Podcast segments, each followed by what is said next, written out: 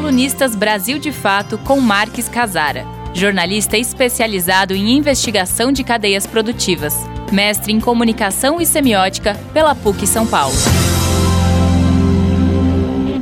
Olá pessoal, tudo bem? Foi divulgado um relatório que faz uma análise sobre a relação entre cadeias produtivas e trabalho infantil. A América Latina lidera o trabalho infantil vinculado a cadeias de produção. 26% da mão de obra na base desses processos produtivos é formada por crianças e adolescentes. Investigar essas cadeias produtivas permite identificar os financiadores das práticas ilegais, porque as violações sempre têm agentes financiadores. Os que lucram.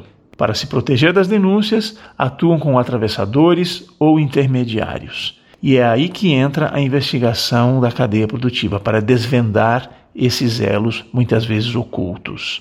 Sempre que há uma violação, há uma estratégia para ocultá-la com o propósito de proteger quem está no topo da cadeia, né? as grandes marcas de diversos setores.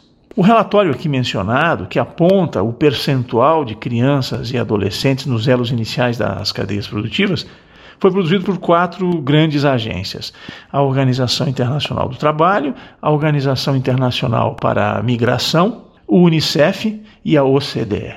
Segundo uma nota da Organização das Nações Unidas, o documento fornece pela primeira vez estimativas de trabalho infantil em cadeias produtivas, no qual a América Latina lidera o problema. Isso é muito importante porque estabelece marcos lógicos para estudar violação de direitos em cadeias produtivas. Mas tem uma coisa importante aí, tem um problema. A ONU e as suas agências têm o péssimo hábito de esconder do público o nome de empresas que violam direitos humanos em cadeias produtivas.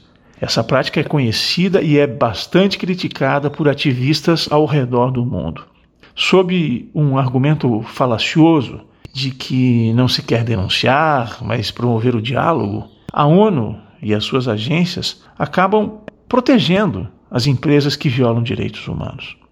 Esse relatório aqui mencionado, por exemplo, ele tinha todas as condições de dizer quais empresas mais usam trabalho infantil em cadeias produtivas. Essa informação é conhecida pelos técnicos das Nações Unidas, mas permanece guardada em arquivos criptografados.